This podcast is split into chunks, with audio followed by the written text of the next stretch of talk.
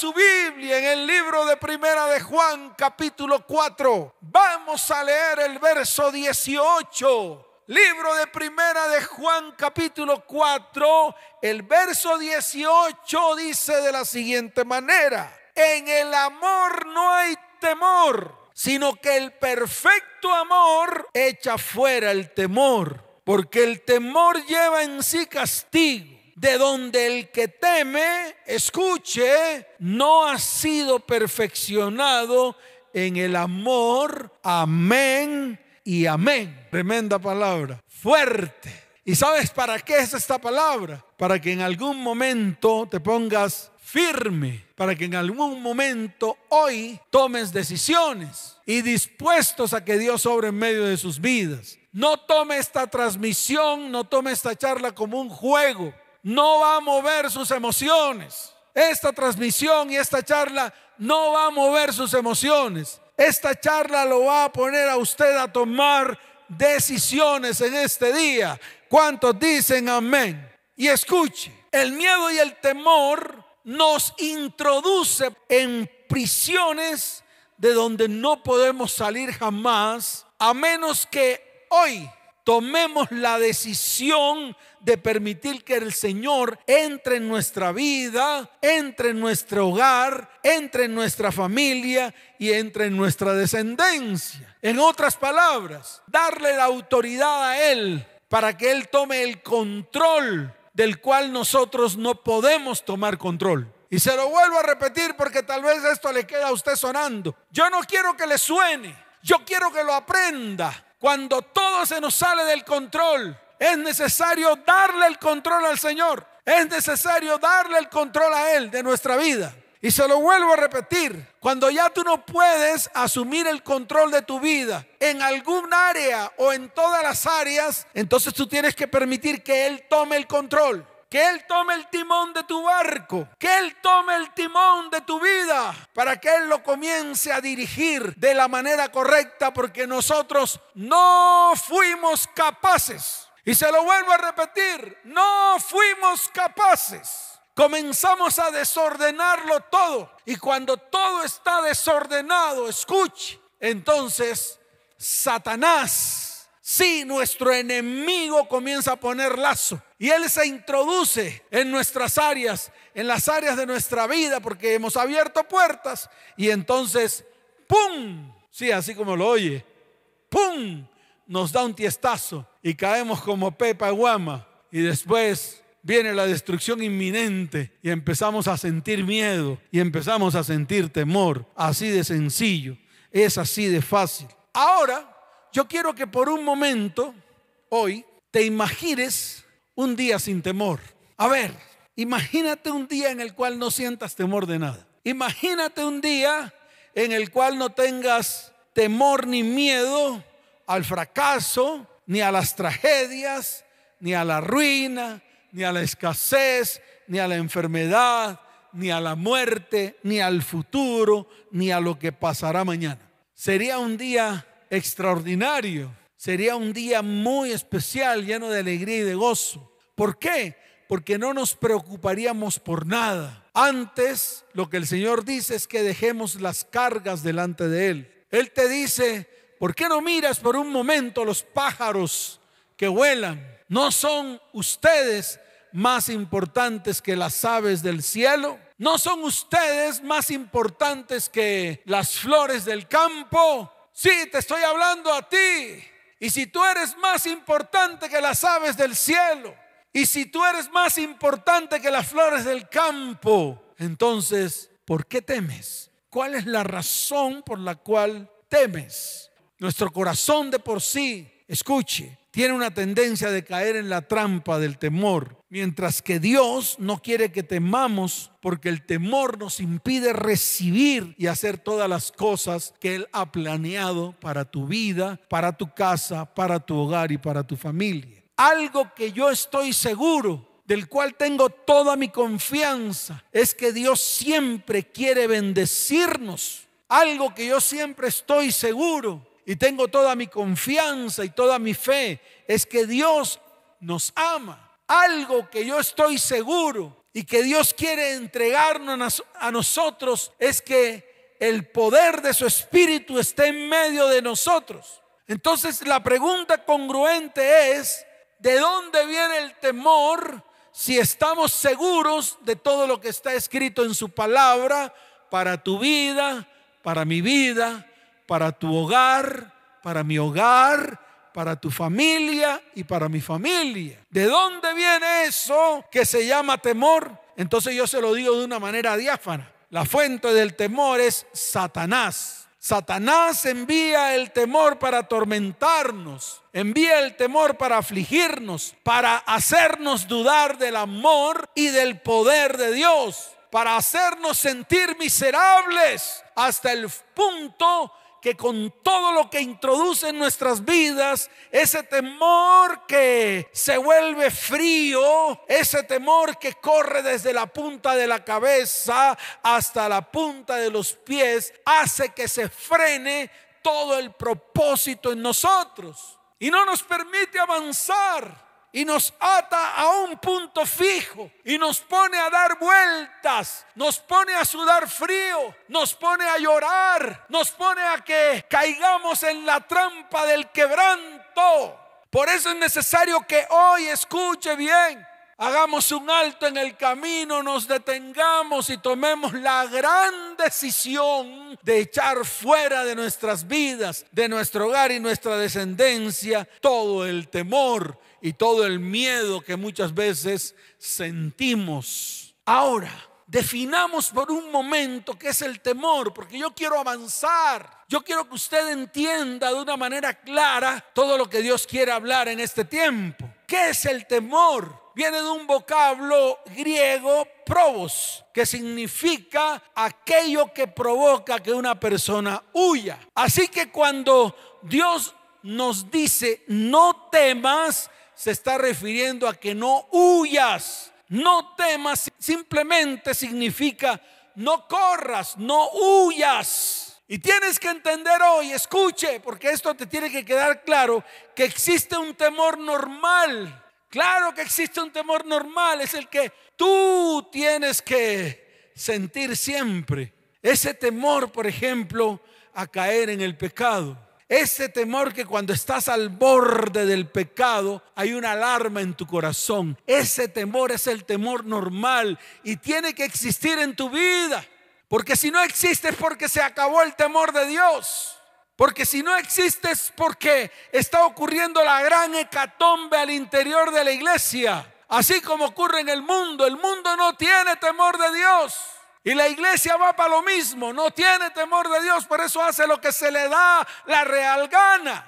Mas yo te digo hoy, ese temor normal tiene que existir en tu vida. El temor a pecar, el temor a fallarle a Dios el temor a hacer las cosas contrarias a lo que Él dice en su palabra, el temor a ser desobedientes, el temor a ser rebeldes delante de sus ojos. Ese temor es el temor normal. Ese temor, escuche bien, es el que produce discernimiento espiritual y evita que hagamos cosas riesgosas, cosas peligrosas y aún más cosas necias. Y cuando se te va ese temor normal, entonces comienzas a hacer lo que se te da la gana delante de los ojos de Dios.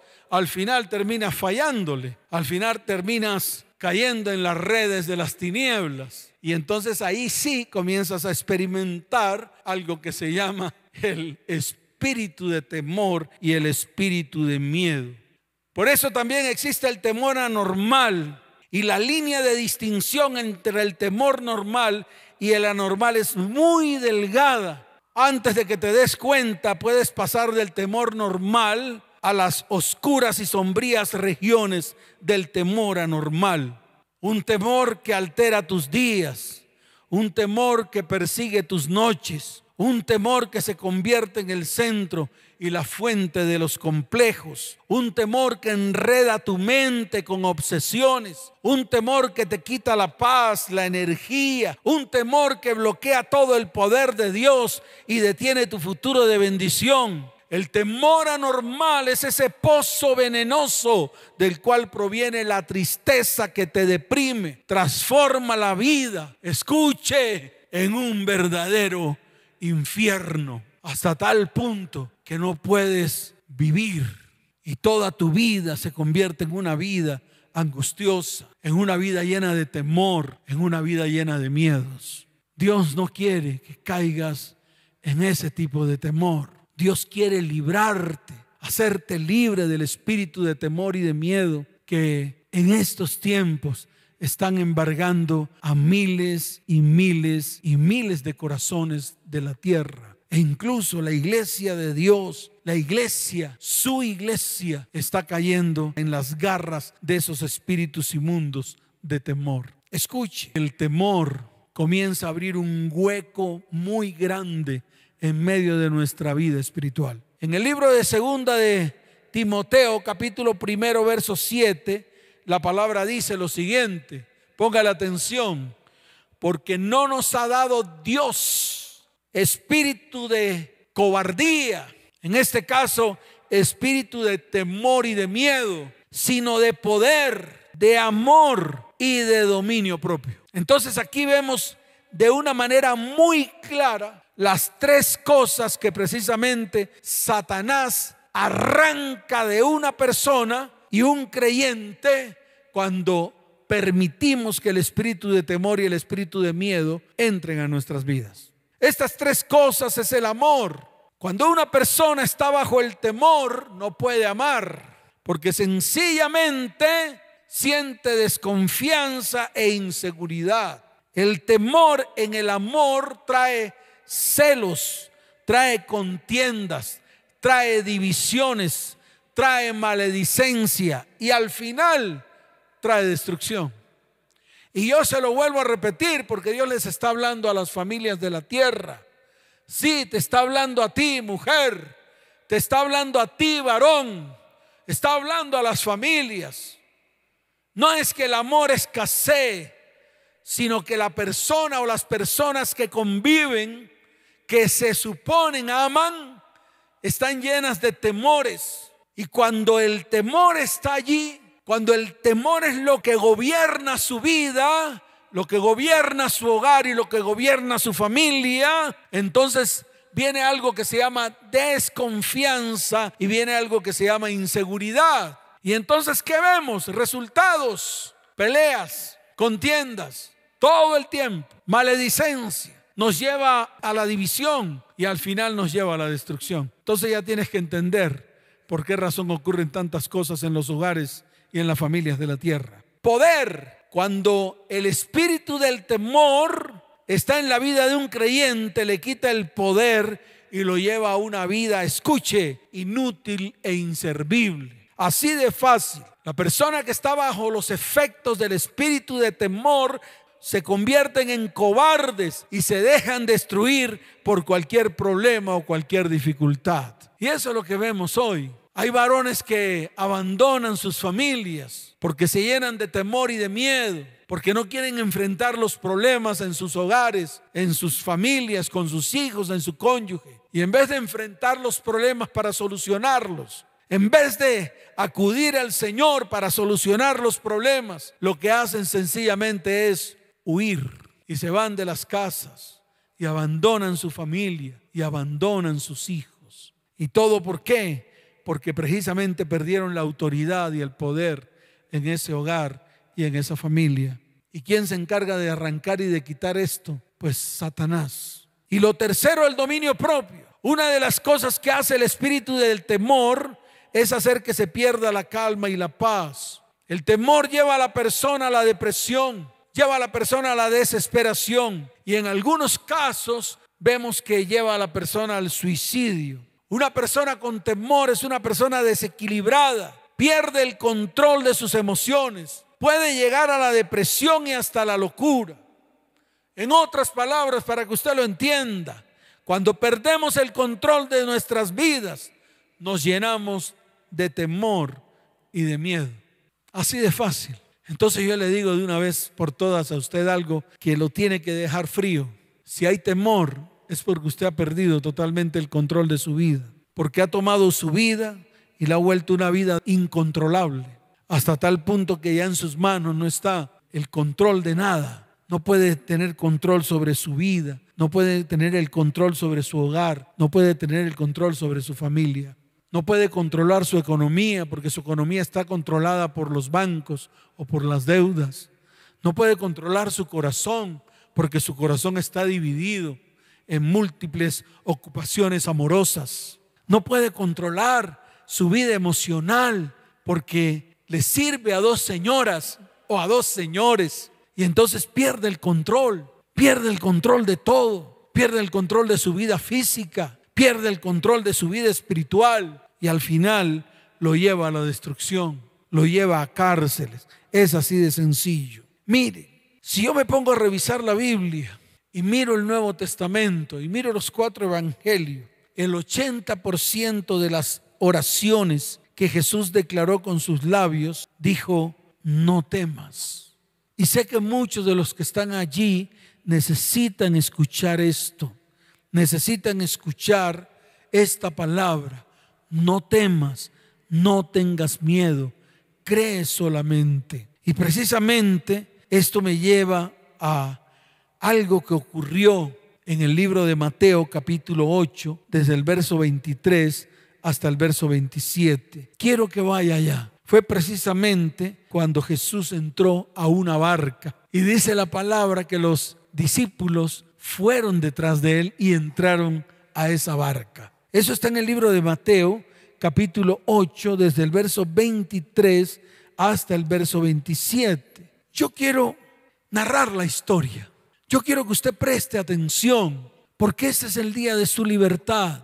Ese es el día que Dios ha preparado para hacerlo libre de este espíritu inmundo, para que de una vez por todas suelte el control de lo que ya no tiene el control y se lo entregue al Señor. Y comencemos a trabajar para que nuestra vida sea ordenada, para que nuestra vida sea recta delante de los ojos de los hombres y delante de los ojos de Dios. En el verso 23 del capítulo 8 del libro de Mateo dice, y entrando él en la barca, sus discípulos le siguieron. Ellos no tenían ni idea qué les iba a ocurrir. Era un día común y corriente. Era un día normal, era un día en el cual ellos habían estado como cualquier otro día con el Señor, llevando la palabra a los rincones de la tierra, llevando sanidad y milagros, prodigios, días extenuantes del Señor. Y esto era uno de esos días. Dice la palabra que había sido tanta la actividad del Señor con sus discípulos que el Señor estaba cansado y él entró a la barca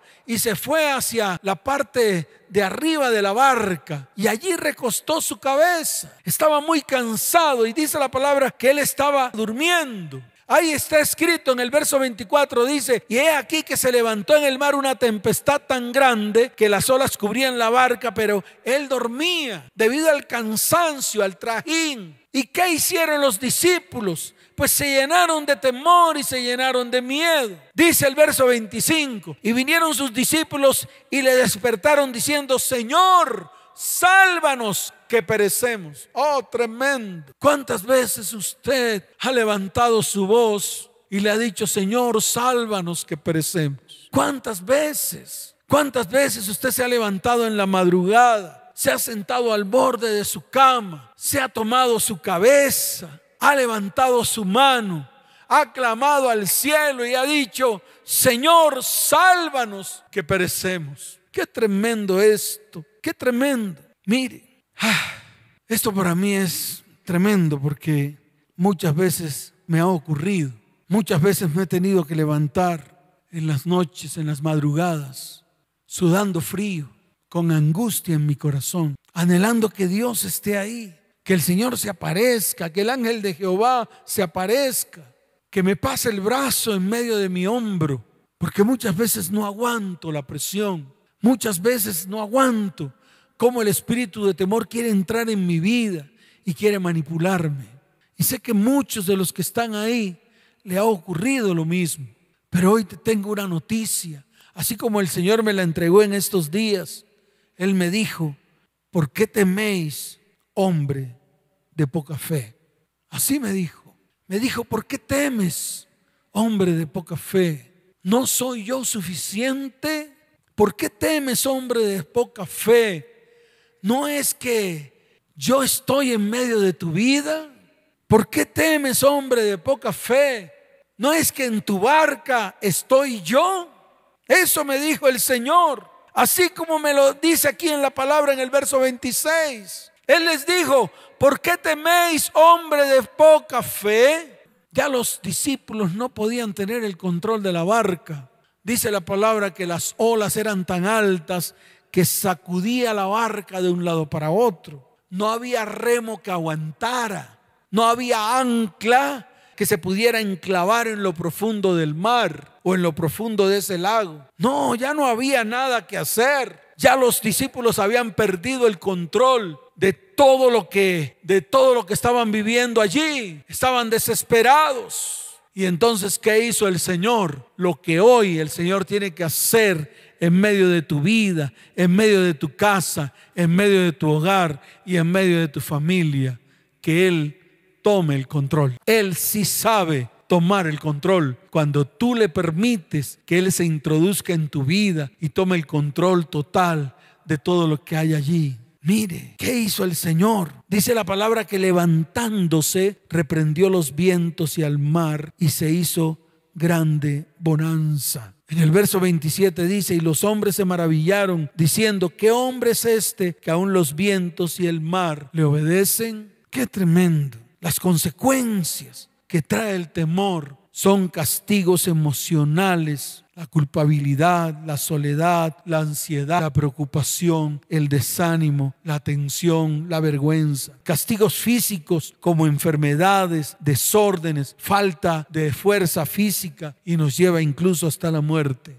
Castigos espirituales, opresión, frialdad espiritual y muchas veces estancamiento. Es así de sencillo. Esos son los castigos que dice la palabra que trae el espíritu de temor, nos azota y nos destruye. Pero yo le quiero decir algo. Hoy es un día muy, pero muy especial, porque precisamente es el día en el cual nos tenemos que subir en la barca con Jesús. Y no quiere decir con eso que vamos a estar exentos de tormentas en nuestras vidas. Cuando te subes en la barca con Él, tienes que saber que Él está ahí, porque cuando Él está, nada se va a salir de sus manos. Él tiene el control de todo y se va a encargar de sacarte de esa tormenta. Para todos los que están detrás de las redes sociales, para todos los que están ahí en medio de las transmisiones, para todos los que están escuchando esta charla, escuche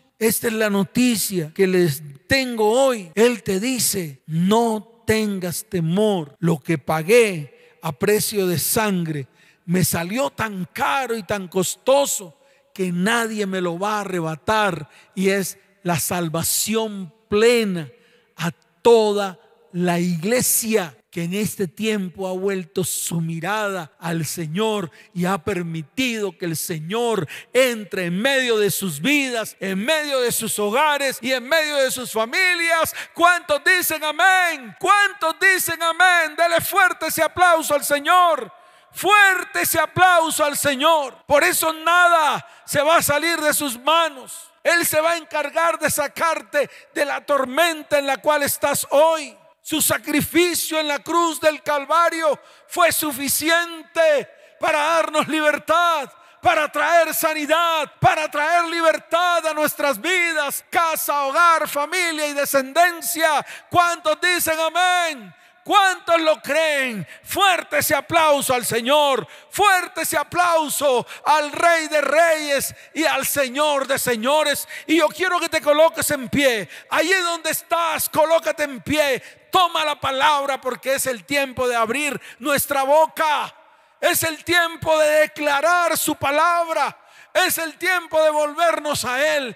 Es el tiempo de que puedas levantar tus manos y decirle, Señor, Señor, entra en mi casa, entra en mi vida, entra en mi familia, entra en mi hogar, Señor. Padre, toma el control de todo aquello de lo cual he perdido el control. Oh Señor, quita, arranca todo espíritu de temor. al cual le hemos abierto la puerta y está devorando, está consumiendo nuestras vidas. Señor, hoy clamamos a ti porque el Espíritu Santo descienda con poder en medio de nosotros.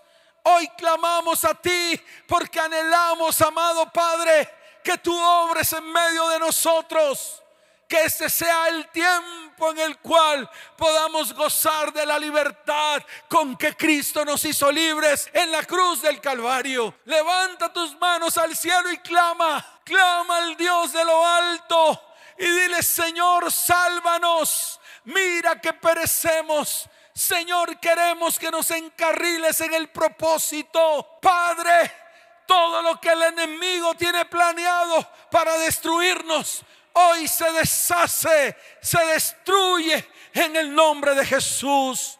Todo lo que el enemigo ha planeado para destruir nuestras familias y nuestras descendencias, hoy en el nombre de Jesús se deshace. En el nombre de Jesús, todo plan se destruye. Todo plan se hace migas en el nombre de Jesús. Porque hoy confío en el Señor y en el poder de su fuerza. Qué bueno que tomes la Biblia así como la tengo yo y vamos a declarar palabra que viene de lo alto. Vamos a abrir nuestra boca y vamos a creer en lo que Dios ha preparado para nuestras vidas en este día tan especial. Mire, libro de Deuteronomio, capítulo 20, verso 4. Vaya rápidamente al libro de Deuteronomio, capítulo 20, verso 4. Voy a leer la palabra en orden para que usted simplemente pase algunas hojas de su Biblia y pueda abrir su boca. Así de sencillo, puede abrir su boca. Libro de Deuteronomio capítulo 20 de verso 4. Dice la bendita palabra del Señor y es una promesa para ti es una promesa para mí. Es una promesa en la cual vamos a abrir nuestra boca para declararlo. Dice la palabra del Señor. Porque Yahweh mi Elohim va conmigo para pelear por mí contra todos mis enemigos para salvarnos. ¿Cuántos dicen amén? Lea lo que dice Deuteronomio capítulo 31, verso 6 pase rápidamente la hoja y el Señor te dice, esforzaos y cobrad ánimo, no temáis, no temáis, ni tengas miedo de ellos, porque Yahweh tu Elohim es el que va contigo, no te dejará ni te desamparará. ¿Cuántos dicen amén? Mire lo que está escrito en el libro de Josué, capítulo primero, verso 9. Mire lo que te dice el Señor. Mira que te mando que te esfuerces y seas valiente. No temas ni desmayes, porque Yahweh tu Elohim estará contigo en donde quiera que vayas. ¿Cuántos lo creen? ¿Cuántos lo creen? Vaya a los Salmos, capítulo 34, verso 4. Usted va a creer esta palabra, toda la que el Señor está declarando que está escrita porque la palabra es viva y es eficaz en medio de nuestras vidas. Y hoy Satanás queda aplastado y la palabra de Dios hoy destruye toda fuerza del enemigo que se ha intentado levantar en contra de nuestra vida, casa, hogar, familia y descendencia. Levante su mano derecha al cielo y dile, Señor, hoy te buscamos y tú nos oyes y tú nos libras de todos mis temores. ¿Cuántos dicen amén? Avance al Salmo 138, verso 7. Mire lo que dice la palabra en el libro de los Salmos capítulo 138, verso 7. Rápidamente, póngase pilas. Póngase pilas, muévase, porque Dios está hablando. Mire lo que dice Salmo 138, verso 7. Levante su mano derecha y dígale, Señor, y si yo anduviera en medio de la angustia, tú me vivificarás. Contra la ira de mis enemigos extenderá tu mano, extenderás tu mano. Y dígalo fuerte, y me salvará tu diestra. ¿Cuántos dicen amén? ¿Cuántos lo creen? Ahora vamos al libro de Isaías. Rápidamente, muévase al libro de Isaías, por favor. Esto es para valientes, esto no es para cobardes, esto no es para distraídos, esto es para aquellos que tienen toda su atención, aquellos que anhelan libertad, porque la palabra trae libertad. Isaías capítulo 35, verso 4. Hoy el Señor dice lo siguiente. Hoy el Señor me dice a mí que te diga a ti. Y a través de lo que me dice a mí, también me lo dice a mí mismo. Hoy dice, decid a los de corazón apocado, todos los que tienen corazón apocado, todos los que tienen corazón llenos de temores y de miedos, todos aquellos que tienen los corazones compungidos, el Señor te dice, esforzaos, no temáis. He aquí que vuestro Dios viene con retribución, viene con pago. Dios mismo vendrá y os salvará. ¿Cuántos lo creen? Avance a Isaías 37, verso 6. Algunos están diciendo, pastor, no vaya rápido muévase, muévase, muévase con la velocidad de una gacela, pero muévase. Isaías capítulo 37, verso 6, la palabra dice, y les dijo Isaías, diréis, verso 7, he aquí, escuche bien, escuche bien, Isaías 37, 6, dice, y les dijo Isaías, diréis así a vuestro Señor, así ha dicho Yahweh, escuche lo que él dice, no temas por las palabras que has oído. No temas, porque hemos escuchado muchas palabras que nos han atormentado, palabras que han querido tomar el control de nuestras vidas. Esas palabras que han dicho los asirios, los impíos, sí, los impíos, los impíos que han levantado sus voces cargadas de pecado, de iniquidad y de maldad. Hoy el Señor les dice lo siguiente. No temas por las palabras que has oído, te dice a ti y me dice a mí, con las cuales te han blasfemado y me han blasfemado a mí los siervos del rey de Asiria, los impíos. No temas a lo que ellos dicen y a lo que ellos han dicho. Ellos serán atravesados a espada. La espada de Yahweh se ha levantado hoy. Les va a herir directamente el corazón y no se van a poder levantar nunca más. Nunca más se van a poder levantar en contra de nuestra vida, casa, hogar, familia y descendencia. ¿Cuántos dicen amén? Dele fuerte ese aplauso al Señor. Isaías 41:10 dice la palabra del Señor. Escuche lo que te dice el Señor.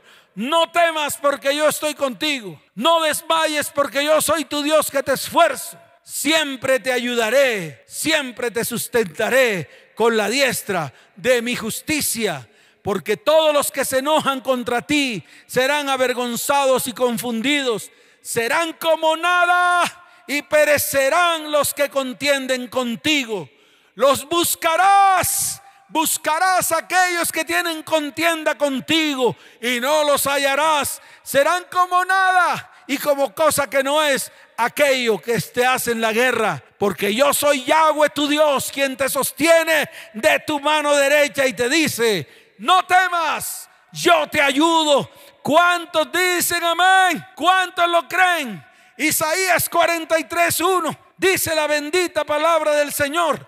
Vaya ya rápidamente, dice, ahora así dice Yahweh, creador tuyo.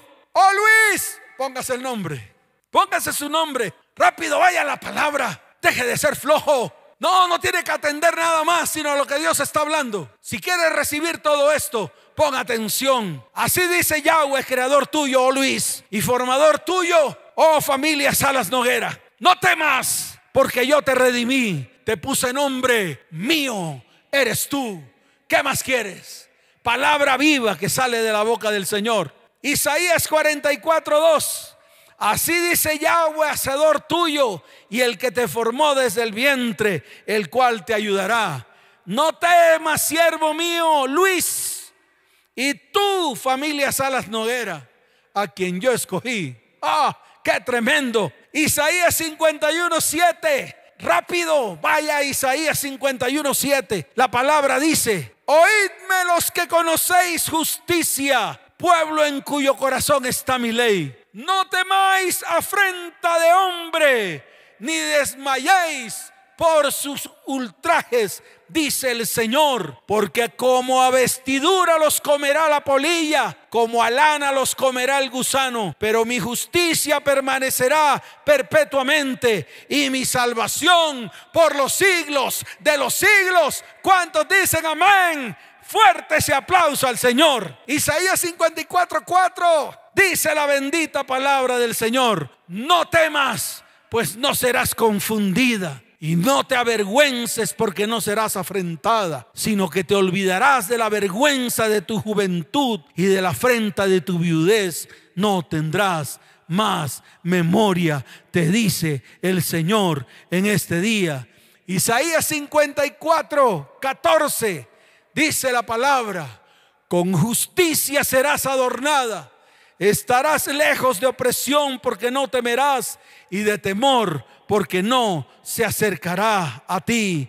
Levanta tus manos al cielo, suelta la palabra, porque ahora el Señor te dice, ninguna arma forjada contra ti prosperará y condenarás toda lengua que se levante contra ti en juicio. Esta es la herencia de los siervos de Yahweh y su salvación de mí vendrá, dijo Yahweh de los ejércitos. ¿Cuántos dicen amén? Dele fuerte ese aplauso al Rey de Reyes y al Señor de Señores. Fuerte ese aplauso al Señor, porque hoy es un día de victoria. Da un grito de victoria y dale fuerte ese aplauso al Rey de Reyes y Señor de Señores. Y tú que estás ahí en esta transmisión, que has visto estas transmisiones por primera vez y Dios te ha hablado, quiero que coloques tu mano en tu corazón y levantes tu mano derecha y le digas, Señor, te necesito. Hoy reconozco que tú eres mi único y suficiente Salvador.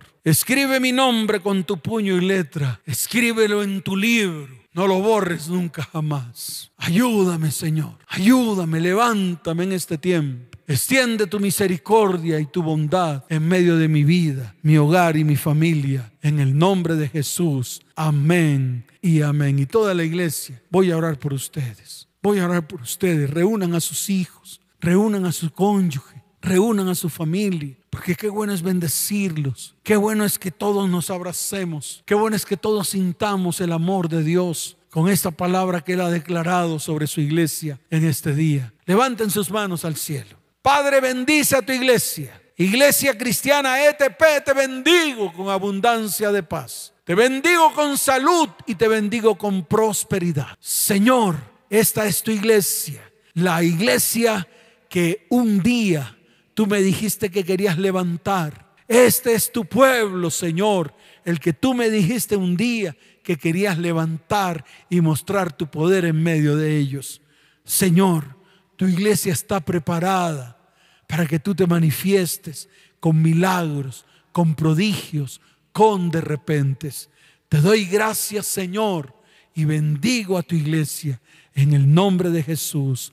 Amén y amén. Que el Señor les bendiga, que el Señor les guarde. Les amo con todo mi corazón. Nos vemos. Chao, chao.